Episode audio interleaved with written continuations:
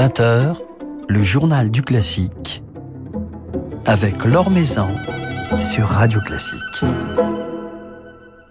Bonsoir à tous. À la Veneziana, ainsi s'intitule le quatrième volume de l'intégrale de l'œuvre pour clavier de Jean-Sébastien Bach, intégrale dans laquelle s'est lancé Benjamin Allard depuis plus de quatre ans. Un nouveau volume dédié à l'Italie, l'Italie et tout particulièrement Vivaldi, qui ont tant influencé Jean-Sébastien Bach et l'ont conduit à donner au clavier une véritable dimension orchestrale. Benjamin Allard nous racontera cela ce soir puisqu'il est notre invité. Le temps de notre petit point quotidien sur l'actualité musicale. Sept mois après avoir été confronté à une polémique concernant la faible représentation de la diversité en son sein, le Metropolitan Opera de New York vient de nommer une responsable en charge de la diversité justement, à savoir Marcia Sells, ancienne danseuse et diplômée en droit. Elle a occupé des postes importants dans différentes institutions, notamment les universités de Columbia et de Harvard. Et elle fut également procureure de district adjoint de l'État de New York.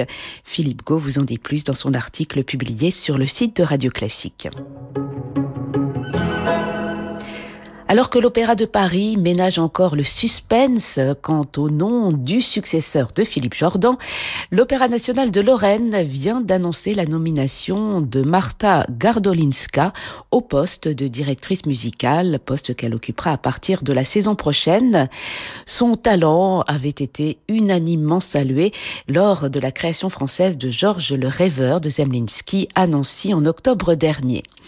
Marta Gardolinska, cette jeune chef polonaise de 33 ans, poursuit une carrière internationale qui l'a conduit à rejoindre l'Orchestre Philharmonique de Los Angeles en tant que membre du Dudamel Fellowship Programme et a dirigé plusieurs phalanges européennes comme le Scottish Chamber Orchestra, l'Orchestre de Chambre de Paris ou encore l'Orchestre Philharmonique de Varsovie.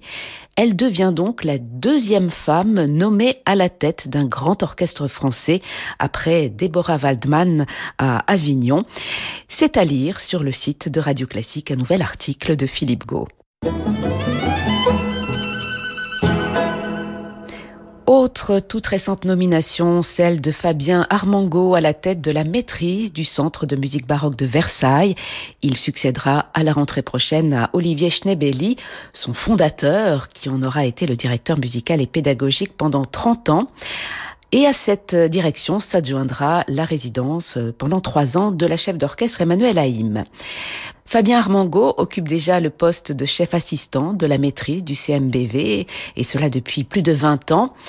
Dans une interview consacrée à Res Musica, il ne manque pas de saluer le travail d'Olivier Schnebeli, tout en affirmant sa volonté de faire souffler un vent nouveau. J'ai beaucoup appris à ses côtés, j'ai tissé des liens privilégiés avec tous mes collègues, mais je vous le concède, c'est un changement important et pour l'équipe et pour moi-même. Je vais désormais conduire cette maîtrise avec mon style, mes idées et tous les projets que j'ai envie de défendre.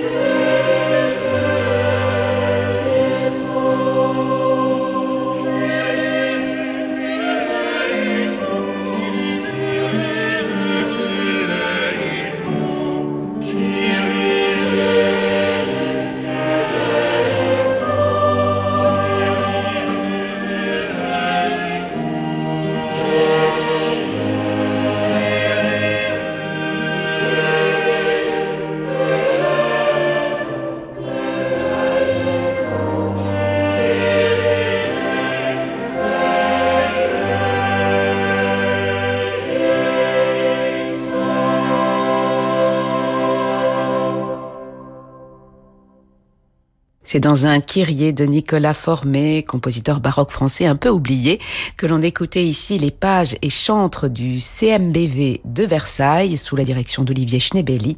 Olivier Schnebelli qui cédera donc la direction du CMBV à Fabien Armango à partir de la rentrée prochaine. L'Or Maison sur Radio Classique. Benjamin Allard est notre invité ce soir alors que vient de paraître le nouveau volume, le quatrième de son intégrale de l'œuvre pour clavier solo de Bach, un coffret de trois CD célébrant les influences italiennes de Bach. Une nouvelle étape d'une grande et ambitieuse aventure musicale dans laquelle le claveciniste et organiste s'est engagé avec passion. Alors avant de parler de ce superbe volume italien, un petit point sur l'évolution de ce cycle combien d'années et combien d'heures de musique déjà à son actif On écoute Benjamin Allard. J'y suis depuis 2016, euh, mais le nombre d'heures de musique, c'est relativement facile parce que j'ai fait quatre coffrets déjà avec 3 x 3, 9, plus 1. J'ai fait 10 disques, peut-être 12 heures à peu près, ah disons. Et, et vous n'êtes pas encore arrivé à mi-parcours? Pas tout à fait. Ce qui est vraiment très impressionnant pour moi aussi parce que plus j'avance euh, avec Alban, Alban Moreau, ingénieur du son, et Harmonia Mundi, je, je, me dis que ça se terminera peut-être jamais parce que c'est vraiment l'œuvre de Bach est gigantesque. Je pense souvent à mes anciens maîtres et, collègues, organistes, Marie-Claire Alain, Michel Chapuis, André Isoire, qui ont enregistré ces œuvres, mais seulement l'orgue. Je me dis que le travail est, est encore plus important euh, pour ma part. Je pense aussi aux, intégrales de cantates de Bach, Arnoncourt, Léonard. C'est quelque chose qui permet de cadrer ma vie finalement.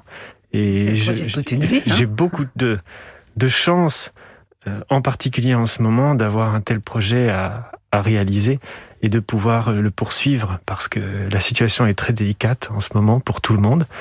Mais heureusement que j'ai toujours la possibilité de le poursuivre.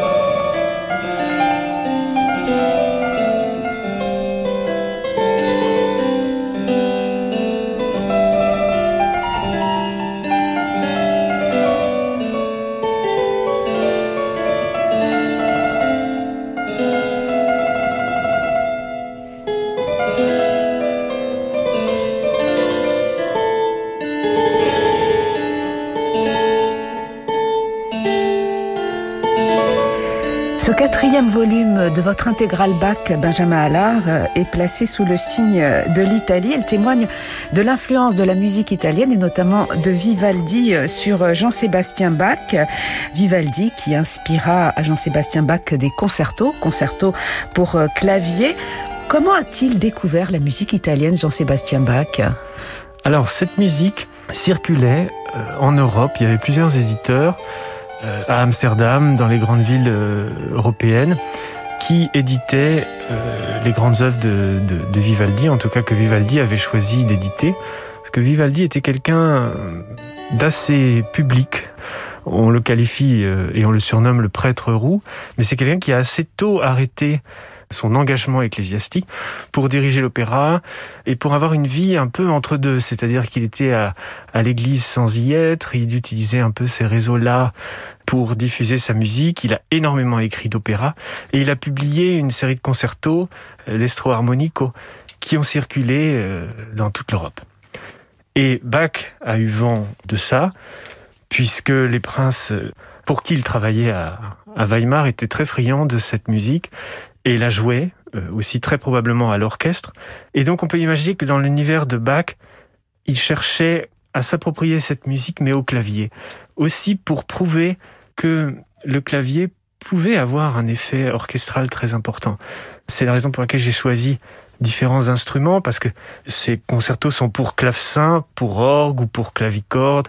On ne sait pas vraiment en fait, ça n'est pas vraiment écrit et on peut leur donner une dimension et des couleurs extrêmement variées suivant les choix qu'on fait et souvent ces transcriptions et cette musique italienne de, de Vivaldi transcrite par Bach est souvent injustement méprisé. On considère que c'est de la musique de jeunesse. Et justement, on a beaucoup de couleurs à lui apporter. Il faut mettre en avant justement tout ça. C'est un univers sonore très impressionnant quand, quand vous jouez Benjamin Allard euh, ces concertos au, au, clavier, concertos qui ont été donc écrits à l'origine pour violon et, et, pour cordes. Vous arrivez à faire sortir des, des couleurs euh, de votre clavecin assez extraordinaire. On, on sent vraiment cet univers des cordes, enfin en tout cas un, un imaginaire sonore très développé. Oui, c'est quelque chose qui est possible avec le clavecin. Il faut beaucoup d'imagination. Il faut beaucoup truqué aussi, d'une certaine manière, si je peux utiliser cette expression, truquer son jeu pour faire ressortir des choses par rapport à d'autres. Euh, imaginer qu'un soliste à la main droite va ressortir à l'aide aussi euh, du langage des ornements que Bach a utilisé lui-même, le langage italien, il l'a utilisé dans ses transcriptions, mais il suscite aussi chez l'interprète une certaine forme d'improvisation dans les mouvements lents, par exemple, comme c'était le cas chez Vivaldi, euh, les violonistes improvisaient, les cadences, tout ce genre de choses était très très très improvisé. Donc il y a une certaine liberté, on sent vraiment un Bach profondément libre. Bach a souvent une image de musicien très sérieux, d'église, mais on sait qu'il a composé des choses dans ce, ce, ces mêmes goûts de concerto, et c'est très très important d'avoir ces couleurs importantes, et j'ai utilisé notamment un instrument qui se trouve à Trévise, au, au, musée, où il y a un jeu avec des cordes de boyaux qui sonnent extrêmement doux, comme du luth. Et le mélange de ces cordes de boyaux avec les cordes de métal donne un effet orchestral euh, assez saisissant. J'ignore si Bach, on sait que Bach n'avait pas ce genre d'instrument en Thuringe ou chez lui, mais on peut imaginer que il n'y aurait pas été forcément insensible, puisque c'est un instrument qui a été construit par un flamand, émigré à Rome. Donc à l'époque, l'Europe culturelle était de toute façon perméable et faite de multitudes d'influences. Donc cette liberté peut être donnée à Bach. Et Jean-Sébastien Bach, à cette époque, Benjamin Allard avait entre 20 et 30 ans environ, donc il était à Weimar. Il ressentait ce, besoin de faire évoluer son écriture, de, de découverte. Est-ce que la musique de Vivaldi a joué un rôle important dans l'évolution de, sa propre écriture? Ah, complètement. Bach a toujours été, à toute époque, euh, une sorte d'éponge. Il a pris les influences chez d'abord ses maîtres, les membres de sa famille qui lui ont appris, et puis ensuite les maîtres du Nord, les maîtres français. Et ce monde de, de, de Vivaldi, je dirais que c'est presque le point d'orgue euh, d'une influence à l'issue de, du fait qu'il a apprivoisé tout ce style. Il se développe de façon vraiment complète, en ayant assimilé un certain nombre de, de formes, comme le concerto, et les concertos qu'il donnera après euh, à Köthen, par exemple, viennent vraiment de ça. Et pour le clavier, il y a relativement peu, à part les concertos transcrits d'après le violon, il y a relativement peu de musique euh, réellement italienne, parce que c'est la musique de bas, mais elle est composée dans ce goût. Donc, oui, pour répondre à votre question, ces influences sont primordiales. Et son génie est vraiment fait et, canalisé par lui et il s'exprime, mais il prend tout ce qu'il peut trouver de beau et d'extraordinaire euh, dans ce style italien.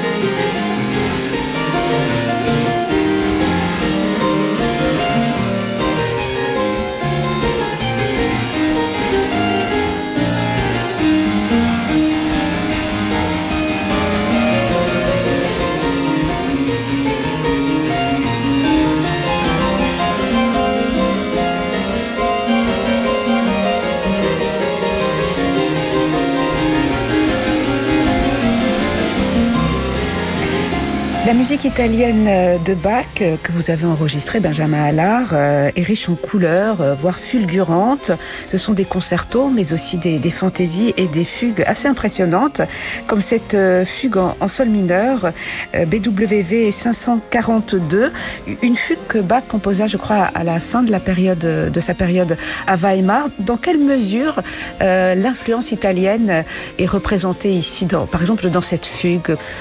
Alors, il y a le thème d'abord, qui est un thème euh, qui ressemble beaucoup au canzona, c'est-à-dire les chansons italiennes qu'on trouve déjà chez Frescobaldi et que le jeune Bach a déjà copié quand il a été éduqué chez son frère, comme la bergamasque. Ou... Et ça, c'est déjà le style plus antique Mais il en fait une fugue tout à fait développée, déjà à ce moment-là, et à un moment de sa carrière où il s'est présenté à Hambourg comme organiste, on pense qu'il a joué cette fugue pour se présenter. Et finalement, le concours était truqué, donc il n'a pas, il n'a pas remporté ce concours. Et cette fugue a été composée d'abord seule. Elle sera ensuite la fugue d'une fantaisie que Bach va composer quand il aura euh, perdu euh, malheureusement sa première épouse. Mais le style italien et ses divertissements euh, variés ressemblent presque à une forme de, de concerto. Et ces thèmes relativement simples, faciles à chanter, c'est une petite chanson.